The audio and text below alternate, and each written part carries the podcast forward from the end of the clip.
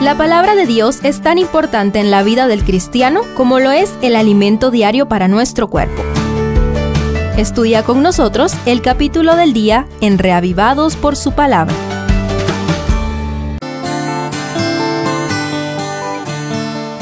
Lucas 6, después de habernos presentado el poder de Jesús y las distintas reacciones de las personas, nos introduce al pensamiento de Jesús. Estudiemos en tres secciones el capítulo. Primero, el reino de los no.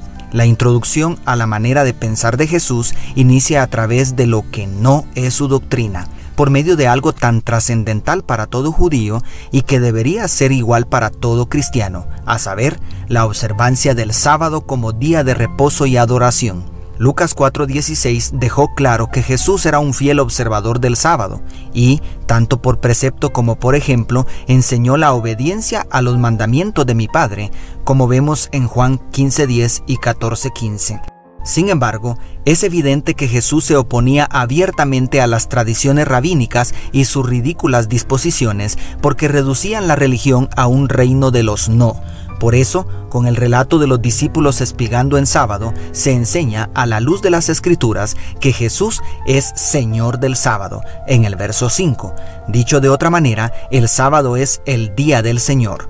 Además, el relato del hombre de la mano seca introduce el vino nuevo de la doctrina de Jesucristo. Ni el sábado, ni la religión en general debe reducirse a una lista de prohibiciones. El maestro enseña que la belleza del sábado no está en la larga lista farisea de lo que no se puede hacer, sino en la bendición de lo que sí es lícito hacer.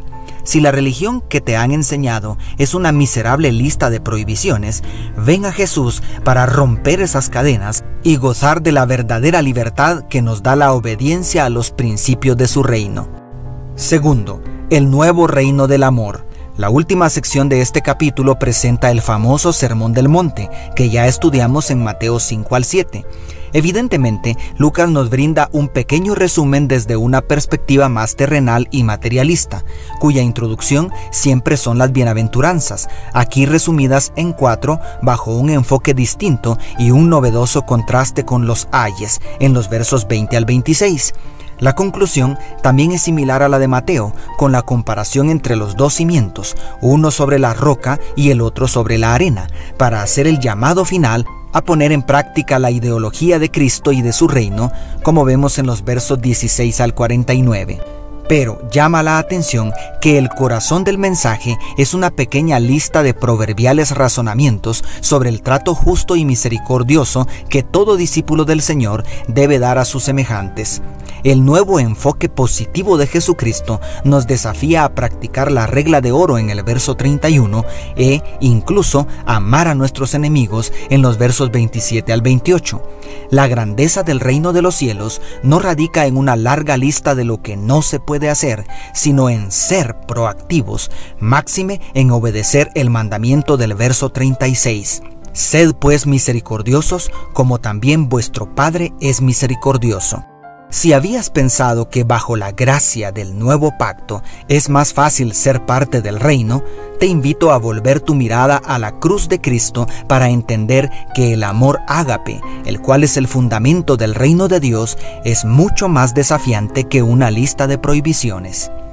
Y tercero, los ciudadanos del reino de Cristo. Ahora que tienes clara la filosofía de Jesús y antes de que te sientas demasiado lejos de su reino, te invito a considerar la pequeña sección central del capítulo en los versos 12 al 19, donde Jesús elige a sus doce apóstoles después de haber pasado toda la noche orando por ellos porque esta sección es la que nos da esperanza a personas tan indignas como yo ser un ciudadano del reino de los cielos no depende de nuestras buenas obras ni de nuestra estricta obediencia a los interminables requerimientos de una religión.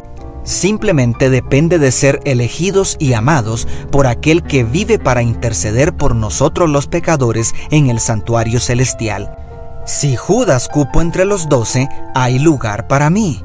Jesús te eligió desde antes de la fundación del mundo para que seas parte de su reino.